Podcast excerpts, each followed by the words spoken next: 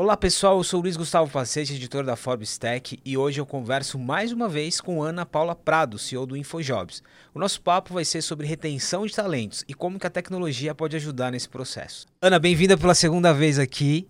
No primeiro episódio a gente conversou um pouquinho sobre retenção, apesar de ter falado sobre vários outros assuntos, e a gente entendeu que esse assunto, pela complexidade que ele tem, demanda muito mais tempo, né? Bem-vinda novamente. Obrigada, Pacete ótimo estar aqui de novo. Vamos aprofundar então sobre o tema. A gente tava, eu estava pesquisando um pouquinho para nossa conversa e até no alinhamento aqui do papo, eu já fiquei um pouco surpreendido com um dado aqui, que a questão da escassez de profissionais e o desafio da retenção, ela não é do Brasil, né? Às vezes a gente acaba é, associando isso aos desafios que a gente tem aqui, mas é uma questão global. Por que, que ela, ela é global? Assim, o que, que tem de pontos em comum aqui?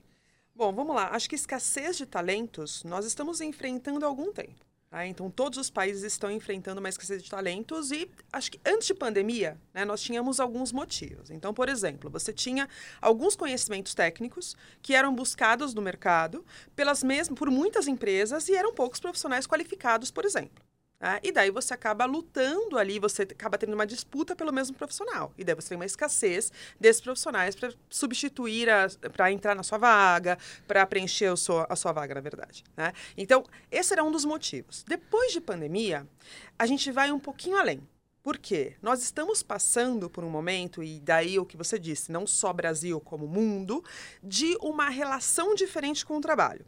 É claro que continuamos tendo uma dificuldade de encontrar profissionais com algumas competências técnicas ou comportamentais, então a gente está falando de hard skills e soft skills, né? mas nós também temos muitas outras um, questões. Então, por exemplo, hoje os profissionais, eles têm uma relação com o trabalho muito diferente do que eles tinham alguns anos atrás. Cada vez as pessoas ficam menos em seus empregos. Então, isso faz com que a gente tenha sempre que buscar um profissional para preencher uma vaga. Né? E daí vem o desafio da retenção que é muito mais interessante a gente reter um profissional do que buscar ele em mercado. Né? Eu sei que aí são diversos temas, mas basicamente é isso. Então hoje a relação com o trabalho fez mudar e essa relação com o trabalho ela vem muito por uma questão de qualidade de vida, por flexibilidade. Então a a, você, quando você visa a qualidade de vida, você muitas vezes você busca, na maioria das vezes, a flexibilidade no trabalho. Né? Ou você está buscando um crescimento na sua carreira, né? um crescimento nem sempre, nem sempre vertical, mas às vezes horizontal, você está buscando um reconhecimento. Né? Ou você uh, quer mudar de área. Então, são diversos fatores que fazem com que os profissionais eles não continuem dentro de uma empresa a empresa continue tendo ali uma dificuldade para contratar. Como você disse, assim, é, é uma caixinha e tem vários temas vários que a gente vai puxando. Eu vou puxar alguns aqui, começando pelo básico, que né, as soft skills e as hard skills. E aí, esse é um assunto que a gente sempre falou muito, uhum. que sempre aparece nessa conversa, mas que também traz muitas dúvidas. Primeiro, qual que é o, é, vamos começar pela parte técnica. Qual, por que, que e aí já trazendo um pouquinho para o Brasil, por que que a gente segue com esse déficit, com esse desafio de formação técnica? Assim, onde está? É, é claro que a gente vai, a gente vai para a educação, mas por que? Onde que a gente não consegue resolver esse problema?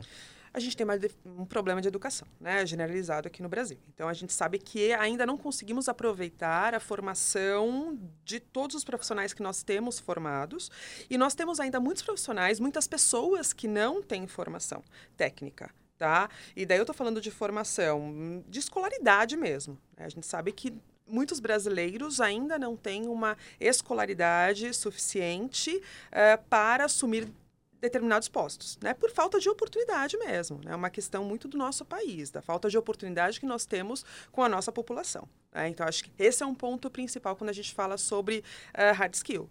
Né? Então, quando você dá uma oportunidade, quando a pessoa tem uma oportunidade de fazer um curso técnico, ela vai sim uh, ter essa possibilidade e vai abrir caminhos. Ana, uh, essa pessoa ela pode ir atrás desse conhecimento? Claro. A gente sempre pode também ir atrás do conhecimento. Então, os jovens eles podem buscar conhecimentos. Hoje nós temos diversas maneiras aí de buscar o conhecimento. Né? Então, uh, escolas ou cursos que estão online, que são gratuitos, isso também nos ajuda a ter mais conhecimento técnico e nos inserirmos no mercado de trabalho. Né? Então, esse é um fator aí de hard skill que é uma dificuldade. E daí nós temos algumas áreas específicas que, uh, que, a gente fala que são alguns profissionais que são moscas brancas, né? Então você tem poucos profissionais agora, por exemplo, formados em inteligência artificial e que estamos agora num boom de inteligência artificial. Então você tem menos profissionais do que vagas. E daí você tem aquela, aquele apagão de profissionais e você acaba tendo uma escassez desse perfil de profissional.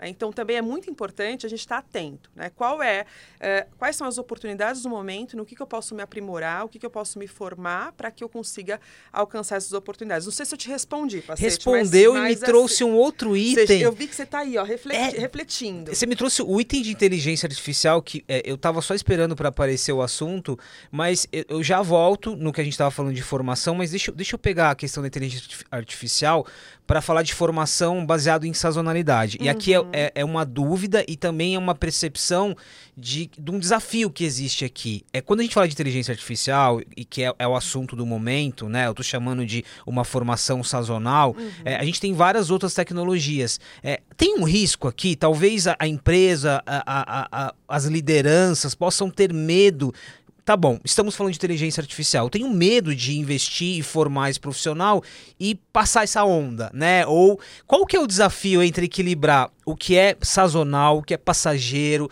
o que vai ficar? Me, me parece que no meio de tanta tecnologia e de tanta formação, tem esse desafio também, não tem? Tem, tem e, e, você trouxe uma coisa também super importante, que a formação técnica, ela nem sempre é uma responsabilidade do profissional. Não só dele. Na verdade, a empresa ela pode contribuir para essa formação técnica. Então, se eu tenho uma escassez de um determinado profissional, né, eu posso sim né, arcar ou contribuir para que essa formação aconteça. Mas vamos lá, falando sobre sazonalidade. É claro que aqui nós estamos vivendo um momento de incertezas. Né? Nós estamos num constante movimento. Nós temos movimentos muito. Nós temos mudanças muito rápidas acontecendo acontecendo, né, o tempo todo. Mas eu acho que quando você parte da incerteza, você ficar paralisado não é o melhor caminho. Né? Então, de fato, pode ser que seja sazonal você conhecer mais ou você ter uma especialização em inteligência artificial.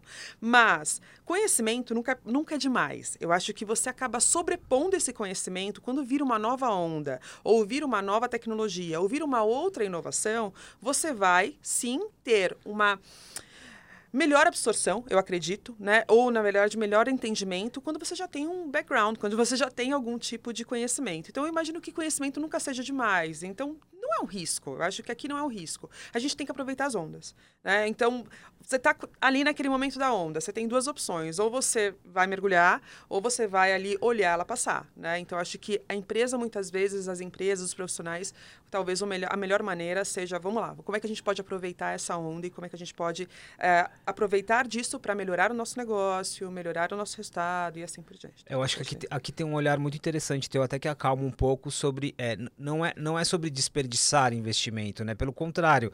É, e, e, eu chamei de onda aqui para dar o exemplo. Obviamente, inteligência artificial não considera uhum, uma onda, a gente está falando de, de, de, longuíssimo prazo. Voltando ainda em formação, você já mencionou aqui o papel da, da, empresa. E aí, eu conversando com várias lideranças de companhias, principalmente as empresas de tecnologia, é, muitas universidades internas, formação. Uhum. Eu, eu percebo que nos últimos anos a gente, as empresas elas se movimentaram muito nesse sentido teve um impacto significativo e voltando aquele olhar. Agora eu estou separando aqui público-privado, né? Uhum. Esse esforço das empresas gerou um impacto significativo ou, ou não necessariamente? Foi o suficiente ali para cobrir alguns déficits?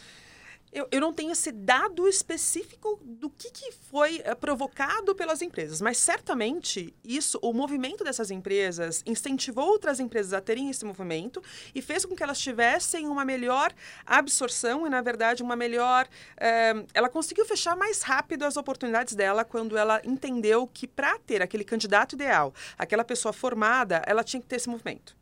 Então ela precisava sim pensar como é que eu vou formar esse profissional para trabalhar comigo, apesar de saber que daí vem um outro ponto, apesar de saber que ele não vai ficar tanto tempo comigo. Ele não vai ficar 10 anos trabalhando comigo, porque essa não é mais uma prática dos profissionais. Eles não ficam 10 anos numa empresa. Né? Então, é uma carreira com um tempo diferente.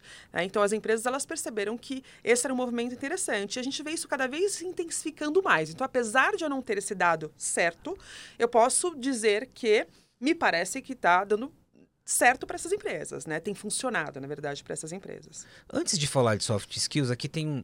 Lá no início do, do nosso papo, eu já estava pensando nisso e agora você deu esse exemplo. De fato, é, tem, um, tem um processo de adequação aqui, né? A, a gente, e aqui eu estou falando especificamente de modelos de empresas que se estruturaram a partir de uma forma de trabalho, que mudou, né? Uhum. Mudou não, não só por causa de, das, das novas gerações buscarem um outro estilo de vida, mas a relação do trabalho mudou. Então a gente vive um processo de adaptação. É, é um processo cultural também. E isso leva a algumas dores, alguns desafios. A gente está em que. É, não, não se, a gente não pode generalizar isso, mas quando, quando a gente olha para o desafio que é esse processo, essa mudança nas empresas, que estágio que a gente está? A gente está num estágio de ainda de descoberta, de dores, de já de, de, muito, de muita lucidez das empresas. Que estágio é esse? Porque eu percebo que é uma transformação cultural, ao mesmo tempo que tem o, o dia a dia, tem o presente. É, mu é muito complexo, né? Quando a gente expande. Sim, eu acho que nós estamos ainda no estágio de descobertas. Tá? E daí é muito o, o meu sentimento, tá, Pacete? Então, é, eu vejo que, por exemplo, há pouco tempo atrás, nós vimos as empresas, todas elas declarando que. Todas não, né? Muitas das empresas devolvendo seus escritórios, dizendo que não voltariam para o modelo presencial, dizendo que é, ficariam o tempo inteiro ali no remoto. E depois nós vimos um movimento de, poxa, vamos lá, vamos para o modelo híbrido, e agora a gente vê várias empresas voltando para o modelo presencial. Né? Nós estamos no momento em que nós estamos conhecendo, nós estamos descobrindo alternativas uh, quanto a esse formato de trabalho. E daí eu estou falando, claro, né, que eu trouxe um exemplo aqui sobre modelo de trabalho.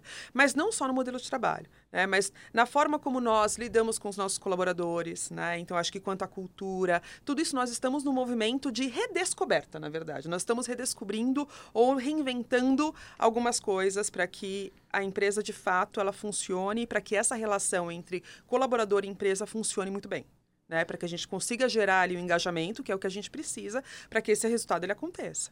Olha, porque por mais que a gente, a gente cobre aqui, quem está de fora, eu digo que eu nunca eu não estou na linha de frente, mas quem está do lado de fora, a gente às vezes cobra é, aceleração, rapidez das empresas, mas são estruturas que são estruturas grandes, complexas, né? É, não só em termos, a gente fala muito de quebrar os silos, mas é, quebrar a verticalização, mas são estruturas, e são estruturas não só nacionais, né? São estruturas multinacionais. A gente está falando de algo muito complexo aqui, por isso que tem, é, tá tudo acontecendo ao mesmo tempo. Soft skills. Então, a gente falou sobre hard um pouquinho. Soft skills. Aqui é, eu tenho muita curiosidade, porque, de novo, me parece que é, essa é uma discussão muito presente já há algum tempo. E aí? Como formar soft skills? É, é, esse é um assunto que apareceu, que a gente discutiu, que a gente até começou a trabalhar de uma forma um pouquinho, eu digamos, até científica né, na, na formação interna das empresas, mas do que, que a gente está falando quando a gente está falando de soft skills? A gente está falando sobre comportamento, muitas vezes, né? Como é que a gente lida frente a alguma adversidade ou como é que como é o nosso estilo, né? Muitas vezes. Então, é, por exemplo, se a pessoa ela é uma pessoa curiosa ou se ela não é uma pessoa curiosa, curiosidade, por exemplo, é uma soft skill muito muito importante, né? Quando a gente fala sobre conhecimento e sobre esse mundo, né? Novo o tempo todo de muitas mudanças, então você ser curioso, por exemplo, é importante. Mas como é que você faz para desenvolver soft skills? Em primeiro lugar, você tem que ter conhecimento. Né? Então, assim, o que, que é, é, o que, quais são as soft skills e você tem que ter conhecimento de quais são as soft skills e daí a gente vai para um outro conhecimento que é o autoconhecimento.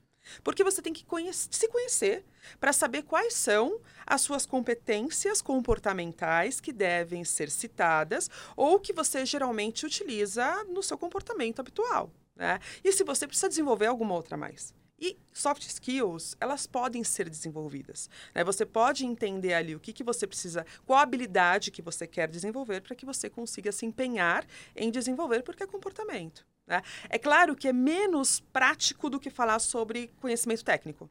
Porque conhecimento técnico a gente sabe exatamente como é que a gente adquire. Apesar de termos formatos diferentes de aprendizado, é um aprendizado que a gente está muito familiarizado.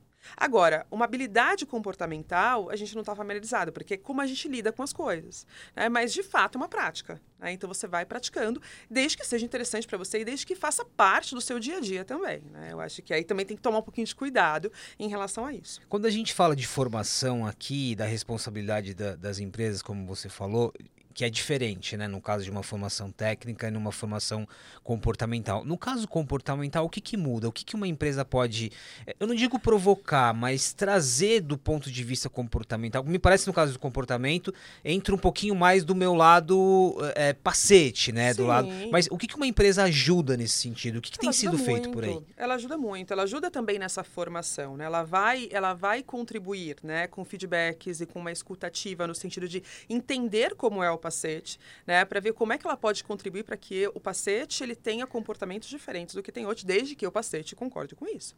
Né? Então, como é que a gente faz para que essa habilidade ela seja aprimorada? Né? Então, a empresa ela também consegue colaborar dessa forma, né? seja com treinamentos, com feedbacks, é, com processo de desenvolvimento e assim por diante. Ana, tem uma perguntinha aqui que ela, ela, ela pode ter uma. Ela, tem uma pegadinha nessa pergunta, mas Vamos você lá, vai entender porque eu estou falando é. isso. É o seguinte: ao reter talentos, quais são os ganhos de uma empresa? E ao não reter, o que uma empresa perde? Vamos começar com a parte, os ganhos de uma empresa ao reter o talento. Por que, que eu disse que tem uma pegadinha? Primeiro, os ganhos, quais, são, os, os ganhos de uma empresa ao reter talento? Mas, considerando que a gente está mudando essa dinâmica de trabalho, reter talento pode, pode se tornar uma coisa negativa para o profissional? É quase um paradoxo aqui. A gente tem um lado que para a empresa é importante, mas e para o profissional? Tem um lado bom de, de, de estar ali por muito tempo? Tem, a gente começa a ter essa discussão. Reter talentos em algum, reter talento em algum momento pode ser sinônimo de não, de não ser algo bom? Vamos lá. Eu acho que é, do ponto de vista da empresa, tá? Eu acho que só se esse profissional não estiver engajado. Tá? Daí eu acho que daí não faria um sentido ali, ou se ele não estiver fazendo uma entrega suficiente, tá? Eu acho que aí seriam os problemas no caso de uma empresa não reter esse talento. Mas a gente está falando de um talento. Então, esse talento, ele está né, ali pensando de uma forma prática, ele sim está entregando, ele sim é alguém que está encaixado, está uma peça que está bem encaixada ali na minha empresa. É, quais são os pontos positivos, né? Então, quais são os ganhos em relação a você reter talento? Quando você retém esse talento, você sabe que aquele profissional está engajado com a sua empresa, né? Então ele está contribuindo para os seus resultados. É, você não vai ter um custo de você conseguir recolocar aquele colaborador. Então a gente sabe que existe uma escassez de talentos. Quando eu perco alguém, eu vou ter que repor esse talento e vou demorar tempo. Né? Então, essa cadeira vazia ela vai me gerar um custo. E, além disso, eu tenho um custo de contratar e eu tenho um custo de treinar. É custo sobre custo é aqui, custo né? sobre custo, tá? É custo sobre custo. A, a, praticidade, assim, de forma muito prática é isso, é isso, né? Então, você tem um custo elevado em perder alguém. É, uh, e esse profissional ele tem que estar muito satisfeito. Então, eu tenho que pensar como é que eu vou fazer com que ele fique satisfeito dentro da minha empresa.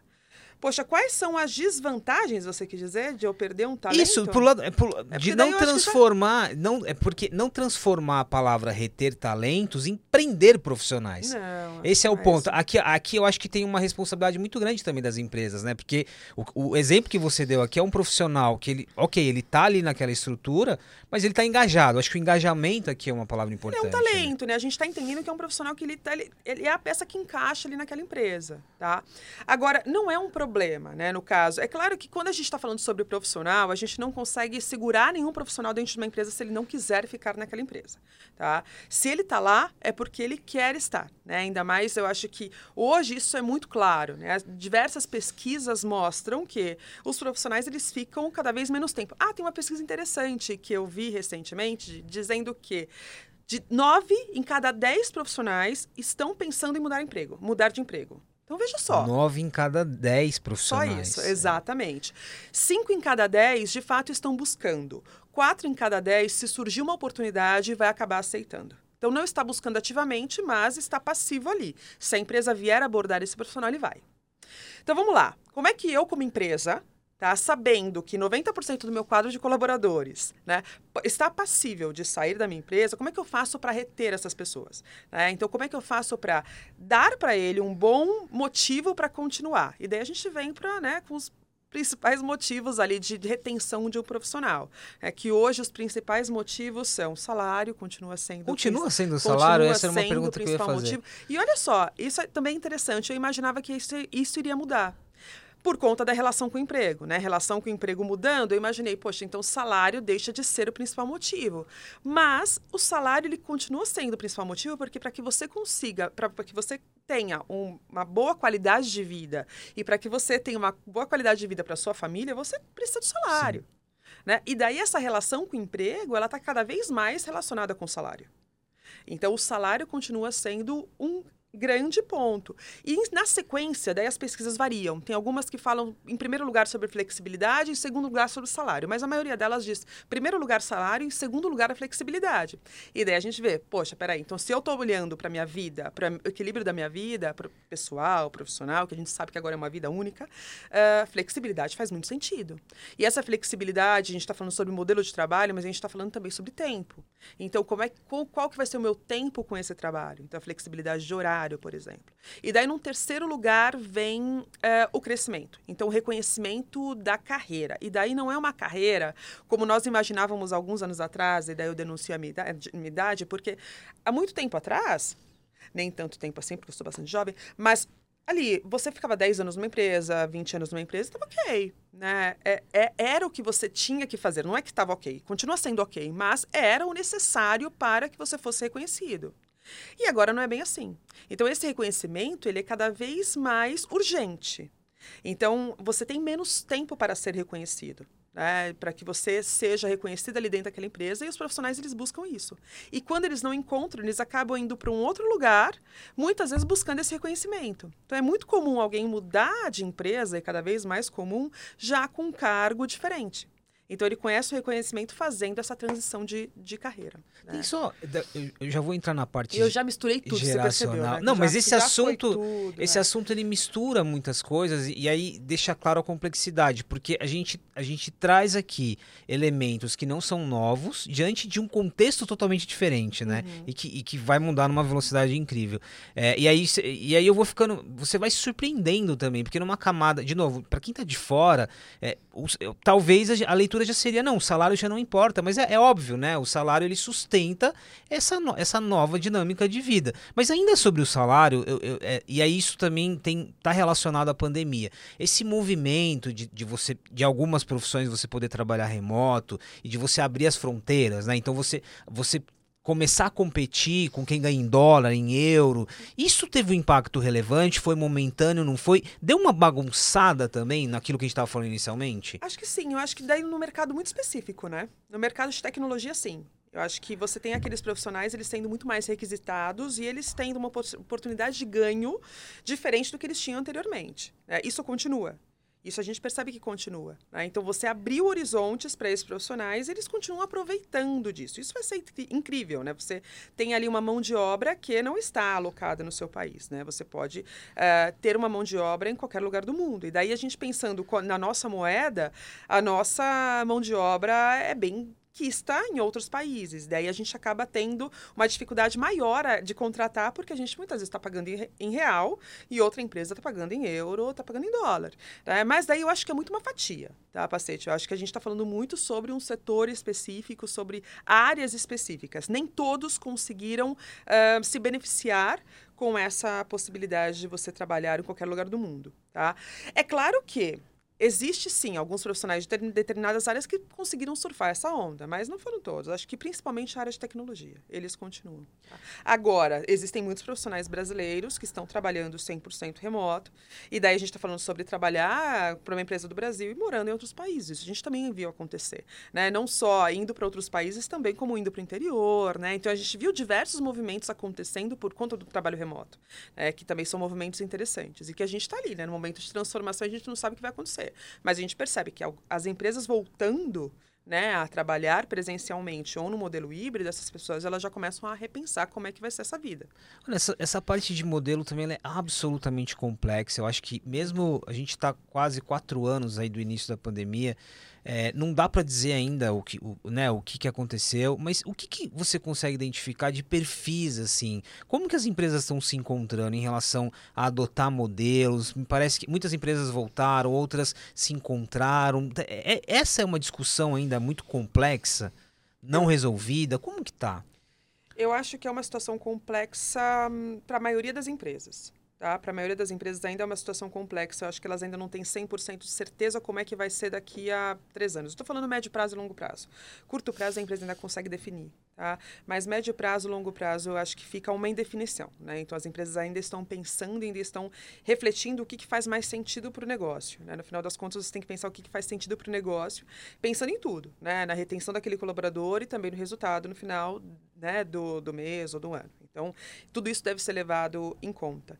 Não é à toa que a gente vê movimentos, né? A gente viu os primeiros movimentos que foram muito falados na mídia no ano passado, por exemplo, de empresas de tecnologia que né, que estão em mercados diferentes do Brasil e que voltaram para o modelo presencial, né? E a gente viu tudo e que, que foram as primeiras também, né? exatamente. Daí você fala, peraí, mas eu não imaginava que a empresa de tecnologia fosse uma das primeiras a ter, né, essa volta para o modelo presencial. E aconteceu, né? E essas empresas elas continuam dizendo que está lá, elas estão naquele modelo e elas reafirmam. Você tem um risco de perder mais talentos, você tem um risco de perder mais talentos, mas daí você tem uma questão de marca empregadora também que ajuda muito a você atrair outros talentos para trabalhar naquela empresa. Mas daí você atrai esse profissional, ele fica por um tempo menor, e daí por isso que a gente começa, esse tema ele começa a, a a mesclar, né? Então você consegue atrair aquele profissional por uma questão de marca empregadora, aquele profissional aceita uma oportunidade, ele trabalha por um tempo e daí ele percebe que não, peraí, a flexibilidade para mim fazia muito sentido e eu não quero continuar nesse modelo. E daí ele vai para uma outra oportunidade, entende? Então eu imagino que ainda a gente esteja num, lugar de conhecimento, né? E eu acho que esse é um grande desafio para as empresas, né? Elas estão testando, né? E é um teste que é tem risco, né? Mas ela tem que pensar como é que, como é que vai testar, como é que vai é, fazer tudo isso sem prejudicar a performance, né? Sem prejudicar ali os resultados finais, que a gente tem que pensar nisso sempre. É, a operação tá rodando no dia a dia, né? Exatamente, exatamente, exatamente. Mas tem as dificuldades culturais, né? Que a gente sabe que o modelo remoto, ele tem algumas dificuldades, né? De relação com a empresa, as dificuldades de comunicação, apesar de todas as tecnologias que nós já temos e que já existem, para algumas empresas funcionam muito bem, para outras empresas não funcionam né? Ou até uma dificuldade de áreas, né? Existem áreas que funcionam muito bem dentro de uma empresa e outras áreas que não funcionam. Né? Então, acho que são diversas reflexões. Estamos no movimento. Né? A gente percebe que aí é, é algo bem incerto. Ana, recorte geracional. Eu vou pegar sobre, vou olhar sobre dois aspectos. O primeiro, o intervalo, né? Muda muito. Quais os perfis que a gente tem hoje quando a gente olha para gerações? Nós estamos num momento, Pacete, muito interessante, porque a gente tem quatro gerações diferentes trabalhando na mesma empresa. Então, nós temos uma diversidade geracional muito bacana tá, hoje. É, o que nos traz algumas diferenças, né? Naturalmente nos traz diferenças e nos, nos leva além da estatística, porque a gente consegue ver ali na prática o que está acontecendo.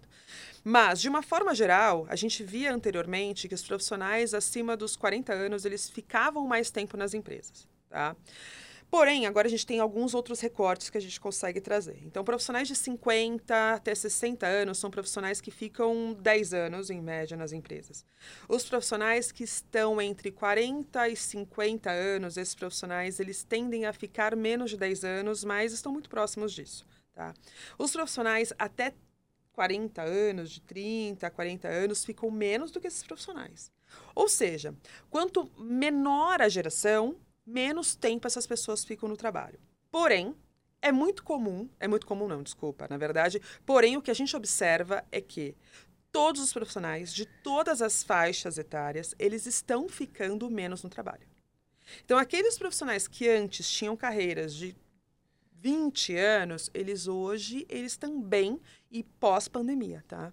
Então, pós-pandemia, isso caiu. Então a gente percebeu que as pessoas estão ficando menos do trabalho.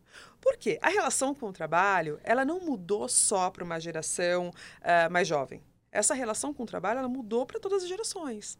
Então é comum também que esses profissionais que são mais velhos, né, que têm uma idade mais avançada, eles também tenham menos tempo dentro das empresas, tá? Então busquem outras oportunidades. E a gente volta para aquela estatística, né? Se eu tenho uh, 100%, 10, 10 colaboradores, se 9 estão aceitando um novo desafio, aí eu estou falando sobre todas as gerações dentro de um mesmo contexto, basicamente. Tá? Então eles de fato eles estão abertos para novas oportunidades. Tá? Porém, Porém, os jovens, e daí a gente está falando sobre a, os profissionais de 18 até 25 anos, esses jovens, 30% deles, eles ficam menos de três meses no trabalho. O que é um número assustador. Né? Quando a gente pensa, esses três meses, o que, que o que, que, aconteceu dentro da empresa? Praticamente é o período de treinamento. É um período em que ele está ali de onboarding, né? entendendo como é que é trabalhar naquela empresa. E ele sai. No momento em que ele entende que ele não encaixa, ele sai. Tá? E daí você tem todo um trabalho, daí você, por isso que eu falo sobre o retrabalho, né, da retenção, por isso que é tão importante. Você tem um retrabalho de encontrar aquele profissional no mercado, de treinar esse profissional para sua empresa, sabendo que uma parcela deles, desses profissionais, a gente pode falar de um terço aí, ele vai acabar desistindo. Deixa eu ver como eu posso materializar esse exemplo, que ele é, ele é importante o que você falou de três meses, né? Pra, uhum. Digamos que isso escale, né? Essa, essa, nova, essa geração mais jovem, numa proporção maior, no longo prazo, ela realmente não consiga ficar mais tempo. Isso, no longo prazo, e olhando para fora da companhia, tem um impacto muito grande até de, de, formação básica profissional, da relação das pessoas com o trabalho, né? Me parece que. E aí a gente não está falando mais de custo de formação. O mercado como um todo sofre, né? Me parece. Sofre Bastante sofre. preocupante. Exatamente. Eu acho que aí também vem um outro desafio da escassez de talentos, né? Então você de fato você tem uma dificuldade muito grande em reter essas pessoas, né? E por isso que daí você entra com todos aqueles a, o tripé, né? Que eu estou falando sobre salários, sobre carreira e também sobre flexibilidade. Já que esses são os itens mais valorizados, são diversos itens que são valorizados pelos profissionais, mas eu tenho que olhar muito para isso, para que esse profissional ele não tenha uma para que a gente não tenha uma evasão, para que esse profissional ele não saia né, caso ele faça sentido, para que ele continue na minha empresa. E daí a gente tem outros fatores também, né? Então a gente também fala aí sobre marca empregadora, né, sobre os valores dessa companhia, né, sobre o a, a gente está falando também muitas vezes sobre o propósito da companhia, que é muito interessante, sobre a questão cultural, então como é que é trabalhar naquela empresa e assim por diante. Então esses estão, são outros fatores que precisam ser expostos e o colaborador eh, antes talvez de começar naquele trabalho, ele deva entender para que ele não tenha que sair em três meses. Né? Então, se ele entende antes como é que é trabalhar lá, ele já vai ali muito preparado para aquilo, já aceitando, né? topando o desafio de fato. Deixa eu pegar esse exemplo. É, eu dediquei a última parte do nosso papo para falar de RH 4.0. Eu, eu, quero entender mais esse conceito, mas para a gente fechar aqui o exemplo que você deu sobre o, o profissional preparado ali, aqui a gente também está falando de uma. Eu vou usar esse termo relação de poder, mas no sentido mais leve possível, porque é, você você tem um profissional que passa uhum. a ter mais uhum. recursos ali uhum. numa negociação, né? Ele, ele se empoderou de uma certa forma, e você tem a empresa do outro lado que continua tendo as suas uhum. ferramentas. Aqui tem uma. Tem, a, gente tem a necessidade também de equilibrar essa relação, né? Qual que é o desafio para os dois lados, para que a gente não tenha. É, é, não ultrapassar os limites aqui, nem o profissional, às vezes entendendo de toda essa situação, né, é, se sobrepor e a companhia, esse ponto de equilíbrio numa, nessa conversa. Assim, é, é, super interessante o que você traz, que realmente essa relação de, de poder, ela equalizou. Né? Nós estamos no momento em que você tem uma relação de poder muito uh, similar né, entre o colaborador e a empresa, o que é super interessante. Pensando no, do ponto de vista do profissional, acho que cada vez mais o profissional ele sabe que ele é responsável pela carreira dele, ele é responsável pelo próximo passo dele. Né? Por muito tempo a gente viu os profissionais responsabilizando as empresas pelo próximo passo dele. Né? E agora ele sabe que ele tem esse poder, então ele consegue se movimentar muito mais, né? muito facilmente ali. Tá? Claro que depende tudo de todas as áreas tal. E para a empresa é bem difícil ver isso, né? Porque ela, ela tem que escutar muito mais, né? Ela tem que entender muito mais, ela tem que ter uma, uma liderança muito humana, né, para entender qual que é o outro lado e para conseguir flexibilizar e para conseguir encontrar esse ponto de equilíbrio né, para que essas relações elas sejam duradouras, porque senão você não tem relações duradouras e não tem uma relação duradoura, a gente entra ali quais são todos os, os pontos que são uh, bem prejudiciais quando a gente fala de falta de retenção, né, de, de talentos. Mas vamos lá, eu acho que qual que é o ponto de que a gente tem que se preocupar? Profissional, né? Profissionalmente, eu acho que é interessante você pensar em algum tipo de estabilidade. Eu não estou falando sobre 10 anos, né? Eu estou falando sobre você fazer movimentos muito consistentes na sua carreira. Movimentos em que você consiga justificar e que façam sentido para você. É, você movimentar a cada três meses, eh, talvez não faça tanto sentido para você quando a gente pensa num prazo de dois anos qual vai ter sido a sua experiência, qual que vai ser a consistência da sua experiência profissional para que você consiga continuar se vendendo no mercado de trabalho. Né? Porque, apesar desse, dessa relação ela estar equilibrada, a gente precisa de uma, pensar numa venda dos dois lados, né? Então, como é que eu, como profissional, eu consigo me vender quando eu tenho uma falta de estabilidade muito grande? Olha, aquele, isso, é, isso aqui é importante, principalmente para quem está do lado do profissional. Não existe mais um número mágico, existe um período que faz sentido dentro do, do da minha trajetória. Você tem que justificar porque existem motivos, e se os motivos forem consistentes, está tudo bem né? Porque você pode contar. Poxa, olha só, eu fiz esse movimento porque fazia sentido para mim naquele momento, eu estava pensando numa transição de carreira, eu queria experimentar isso e tá tudo certo, né? Mas a gente tem que pensar, é consistente? Eu consigo explicar? Né? Ou eu estou indo pelo simples fato todas as vezes por um aumento de X reais.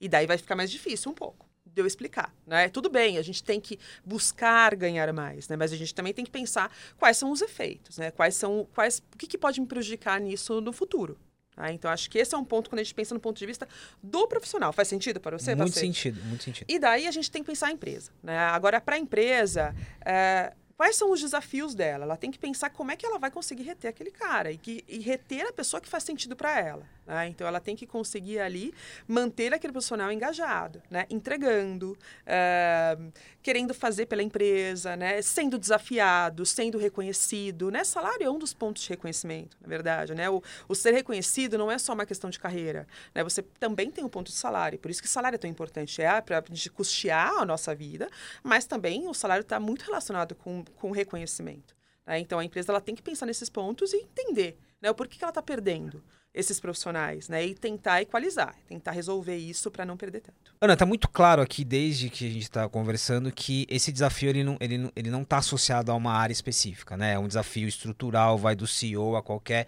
qualquer liderança, mas o RH ele tem um papel aqui importante, um papel que vem mudando, já mudou muito, e aqui a gente esbarra no conceito de RH 4.0, um conceito que passa por vários outros, várias outras áreas, mas o que, que é esse RH 4.0? Acho que você traz um um, um, fator que é super relevante, que essa é uma preocupação de todos dentro da companhia. Né? Então, se a gente está falando que essa é uma preocupação desde a direção né, até uh, as pessoas, então como é que a gente faz para envolver nessa, né, esse RH com a direção? Então, em primeiro lugar, a gente tem que pensar que o RH ele tem que estar tá muito alinhado com o negócio. Né? E ele tem que ter autonomia e ele tem que ter conhecimento dos próximos passos do negócio, porque ele de fato consiga atuar de forma relevante, para que ele consiga de fato colaborar para os próximos passos tá? quanto a pessoas. Então, a gente aqui está falando sobre anal analytics, então People Analytics, a gente está falando sobre experiência de colaborador, a gente está falando sobre retenção, a gente está falando sobre contratação, a gente está falando sobre diversos temas que estão ali dentro desse RH 4.0 para, de fato, ele ajudar dentro dos negócios e para que, de fato, essa não seja só uma preocupação, né, mas que também seja uma atuação permanente para evitar qualquer tipo de problema. Tá? Então, acho que é, eles precisam estar muito alinhado com o negócio. Tá, para que a gente consiga evitar qualquer tipo de problema. É um nível de inserção muito alto, né? Até porque Sim. eu estou pensando aqui na, na... De, de, autonomia, de confiança. É muito comum a gente perceber, a gente é, ver, né, e é muito triste também, é comum e não bom, tá? Nós vermos é, direções que não confiam no RH. Então, o RH está ali cuidando de temas que são superficiais dentro da companhia, sendo que ele poderia sim ajudar a ter, em temas muito importantes, como, por exemplo, retenção e contratação. Tá? Se pessoas, a, eh, a gente, a, a empresa lá funciona a partir de pessoas. Né? Então, isso, de fato, deveria ser muito relevante. O RH ele deveria estar inserido nos principais comitês, nos principais assuntos, né? justamente para que você consiga ter próximos passos consistentes. Absolutamente estratégico, né? Exatamente. E naquela parte que a gente estava falando sobre novos escopos, sobre sazonalidade, e quando você fala de People Analytics, sim, é um desafio. É, é o RH precisa estar debruçado nisso, né? De entender, e aí conectado ao negócio. Exatamente. É muito, é muito estratégico aqui. Exatamente. Quando a gente olha para o RH e falando de para reduzir, para potencializar a retenção de talentos, onde estão os acertos aqui? O que, que você consegue entender como boas práticas?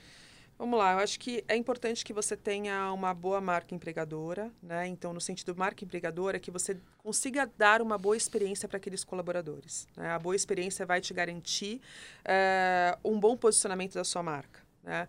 Por que, que uma boa experiência vai garantir um bom posicionamento da sua marca? Porque cada vez mais as pessoas elas comentam sobre essas experiências. Né? Então, as pessoas elas colocam isso dentro das redes sociais. Elas, antigamente a gente falava que era boca a boca. Né? Esse boca a boca hoje é muito mais potente. Você está falando sobre deixar ali registrado qual que foi a sua experiência dentro daquela empresa. O fato de você ter esses registros positivos faz com que você tenha um melhor poder para contratar profissionais. Né? Então, isso você tem que ter muito, muito enraizado. Então, a proposta de valor da empresa também, os, os EVPs, têm que ser muito consistentes. Né? A, a cultura da sua empresa ela também tem, tem que estar bem, não só bem escrita, porque cultura não é o que está escrito, né? É o que acontece no dia a dia. Ela, é, ela na verdade, ela é feita pelo que, é, pelas relações e pelo comportamento dos colaboradores, mas ela precisa também estar muito bem. Acho que tem que ser transparente. Né? Então, essa comunicação tem que ser muito transparente para o que está no mercado, para que a gente consiga atingir as pessoas certas. Tá? Além disso, a gente tem que pensar como é que a gente vai trabalhar essa questão de remuneração, né? como é que a gente vai trabalhar a questão de, do, dos benefícios dentro da empresa, como é que a gente vai trabalhar também a, isso do reconhecimento, né? Então, o plano de carreira, por exemplo, é um plano. É, pode parecer básico, ele pode ali estar no top 3, mas não são todas as empresas que trabalham plano de carreira. E plano de carreira, sendo um dos mais bem avaliados, mais bem quistos, como é que eu posso trabalhar isso para que eu consiga trabalhar com retenção? Né? Então, eu vou ter que olhar para todos esses fatores que me fazem, uh, que fazem com que esses profissionais eles continuem comigo né, para que eu não tenha nenhum problema com evasão. Então, para que eu também consiga mensurar, né? E daí eu acho que a gente também pode ir para tecnologias, né? Então, quais são as tecnologias que vão me garantir eu ter mais informação, né? Então, seja dentro de uma de uma pesquisa de desligamento ou de uma avaliação de clima, quais são as pesquisas que podem me dar algum parâmetro para eu entender, né, é, se eu estou dentro de um risco ou não e para eu também pensar em sucessão e como é que eu vou recolocar esse colaborador e assim por diante. E essa é a parte onde o próprio InfoJobs é, é, se reinventou muito, né? A parte de tecnologia e aí todo o desafio que a gente está falando aqui passa muito por isso, né? Desenvolvimento de tecnologia, metodologia, a própria observação do mercado, muito da, muitos dados aqui também, né? Exatamente. Acho que InfoJobs nós sempre fomos tecnologia, né? Mas nós fomos nos reinventando e nós fomos nos readaptando de acordo com o mercado. É isso, tudo é muito rápido, né? E eu acho que uh, antes nós entregávamos algumas, algumas tecnologias que ajudam, sim, na contratação dos profissionais. E daí nós fomos desenvolvendo outras tecnologias que é, conseguem contribuir com contratações muito mais assertivas e mais rápidas. E agora nós fizemos um lançamento de uma tecnologia que também contribui com a retenção.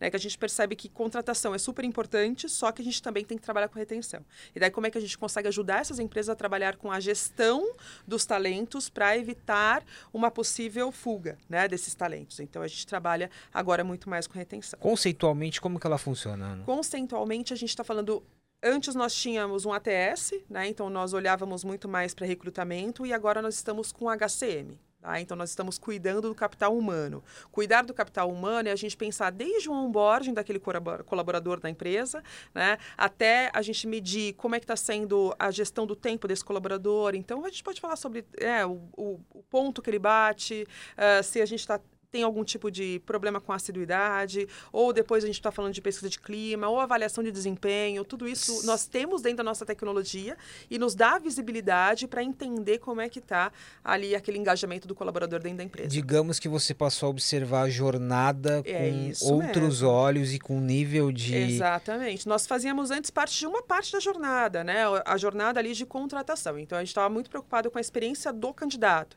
Agora, a gente olha a experiência do candidato, que é, e, e experiência do colaborador, porque a experiência do colaborador ele começa com a experiência do candidato, né? Tá tudo tá tudo na verdade conectado. Então a gente vai até o offboarding dele. Né? Nós vamos até o momento em que ele sai da empresa. Então a gente consegue ele contribuir com toda a tecnologia até esse, esse offboarding. E aí, pegando todo esse contexto, né, a gente está falando de alguns anos já, no caso de InfoJobs, que em essência é uma empresa de tecnologia, como que foi essa, a necessidade dessa reinvenção? É, realmente, né, InfoJobs teve que se reinventar. Eu acho que a gente, nós fomos, na verdade, nos adaptando ao movimento de mercado. Nós sempre fomos tecnologia, nós sempre lidamos muito com recrutamento. Então, desde o princípio, há 19 anos atrás, nós estávamos trabalhando com recrutamento, tecnologia para recrutamento. E a gente foi entendendo que a gente precisava evoluir as nossas soluções tecnológicas. Então, nós fizemos o lançamento do PandaPé, que é o nosso ATS, e há dois meses atrás, na verdade, no mês passado, nós fizemos o lançamento do nosso HCM, então o PandaPé HCM. HCM remete ao quê? É uma, é, é uma Human Capital Management. Então, nós estamos falando sobre um gerenciamento do capital humano. Gerenciamento do capital humano é a gente falar sobre a jornada do colaborador dentro da empresa, tá?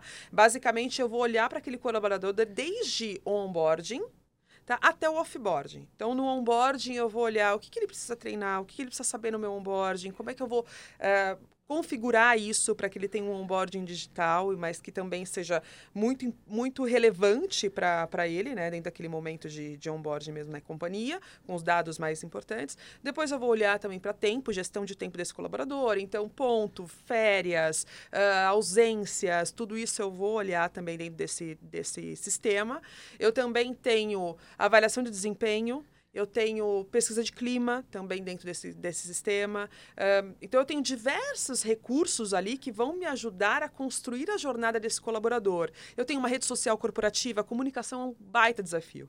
Né? Então, como é que eu faço para ter uma comunicação integrada dentro de uma plataforma, para que as pessoas se comuniquem, para que a gente consiga ali trabalhar com colaboração, com interação entre os colaboradores, então tem uma rede social colaborativa. Então são diversos recursos, olhando muito para essa jornada do colaborador dentro da empresa. Por exemplo, é, a autonomia do cliente é, é, é, total. Ele, ele tem a ferramenta, utiliza e aí ele, ele, toma, ele toma uma ação. Como que funciona? É dele, é exatamente. É assim, é um software mesmo. Então ele vai fazer toda a configuração, ele vai fazer o upload dos colaboradores dele e a partir daí é ele quem gerencia. Então o RH ele faz o gerenciamento de todas essas etapas, de todos esses é, momentos dentro da plataforma, mesmo de forma muito autônoma. Ou seja, o olhar vai muito mais para a jornada, como você disse, e Exatamente. ilustra o que a gente está falando desde o início aqui. Exatamente, com muito mais informação. Então, eu consigo medir, né? Eu consigo ter um pouco mais de, de um, previsibilidade né, quanto a alguma saída de um colaborador e assim por diante. Então, eu evito também a retenção. Então, acho que a gente foi além da recontratação e agora a gente está no movimento de retenção, justamente porque a gente sabe que esses são os dois principais um, fatores, tá, quando a gente pensa em pessoas. Né? Então, qual, quais são os desa principais desafios com pessoas? Contratação e retenção. E hoje a nossa tecnologia ela contempla esses dois fatores. Ana, eu ficaria aqui mais quatro episódios porque eu gosto muito desse assunto, eu gosto muito de conversar com você. E eu tenho uma perguntinha bônus pra gente terminar, que a gente não pode terminar sem ela, e você sabe qual é, é inteligência artificial. No outro episódio a gente falou um pouquinho mais sobre esse assunto, mas aqui mistura um pouquinho da executiva e um pouquinho da profissional que, que se debruça sobre o tema trabalho e futuro. É interessante, parece um, para, é, é um paradoxo, né? Uhum. Nesse, nesse momento a gente está falando de escassez, a gente está falando de desafio de reter um profissional, e do outro lado aqui da inteligência artificial, que ainda tem uma série de discussões, a gente está falando sobre ter trabalho, sobre máquinas substituindo homens e mulheres. E aí, né? Como que você vê essa. Parece um paradoxo, mas o ponto de, de equilíbrio dessa discussão? A gente não combinou essa pergunta, mas ela é interessante para terminar, né? Ela é interessante. Eu li recentemente o relatório do Fórum Econômico Mundial falando sobre trabalho, sobre o futuro do trabalho, e achei bem, bem interessante, né? Que o que vai mudar, né, é, é claro, né, de novo, eu acho que aqui é um estudo, né, mas mostra, e para mim fez sentido, que o que muda é a forma como nós trabalhamos, né? Nós vamos ter menos trabalho operacional, então esse trabalho que hoje ele é completamente operacional, ele deixa de existir, e a gente passa a ter trabalhos muito mais de... Hum, uh, criativos. Então, você utiliza muito mais a criatividade dentro do seu trabalho. Então, é um movimento de adaptação. Então, eu vejo que aqui nós estamos no momento de transformação, mas nós vamos nos adaptar. Nós vamos acabar tendo outros tipos de trabalho. Eu acho que a inteligência artificial ela não vem para nos substituir. Ela vem para substituir talvez um trabalho operacional, né? Como eu li, né? Mas não todo o trabalho de uma forma geral. Nós vamos continuar sim sendo úteis né? E eu acredito muito nisso, sendo úteis, mas com muito mais tempo para nossa vida, talvez criativa, né? E essa criatividade também vai ser estendida para o trabalho. Não sei se eu consigo te responder, mas não me, não me não me dá medo. Na verdade, eu acho que é, é uma questão de adaptação, é uma novidade. Eu acho que a gente sempre lida com o novo de uma forma como, uau, que medo, o que, que vai acontecer? Mas é uma novidade, então a gente vai ter que se adaptar e vai ter que conhecer e vai ser algo novo e vai dar tudo certo no final, sabe? No final, acredito de fato que vai dar tudo certo. É interessante essa questão do medo, porque. E mesmo quando a gente fala da, do da, o, o, nosso papo até aqui, né? Que pode pode assustar um pouco, mas a gente percebe que é tudo, é, é muita coisa ao mesmo tempo, né? Então, se você for ter medo, para o mundo que eu quero descer. É, são muitas coisas interligadas e, e, de fato, não é só sobre trabalho, não é só sobre inteligência artificial, é sobre a vida em si. Eu não queria super agradecer pelo papo, é, de novo reforçando o quanto que eu gosto de falar sobre esse assunto, porque é, é a camada de, de tecnologia junto com comportamento, com sociedade, com trabalho. Muito obrigado, viu? Obrigada a você. Foi pergunta bônus mesmo, né? Assim, vamos ver se eu consigo responder bem, mas muito obrigada, viu, pelo tempo. É obrigada isso. pelo papo. Muito obrigado. Eu conversei com a Ana Paula Prado, CEO do InfoJobs, sobre retenção de talentos e como a tecnologia pode ajudar nesse sentido. E continue aqui semanalmente com conteúdos exclusivos.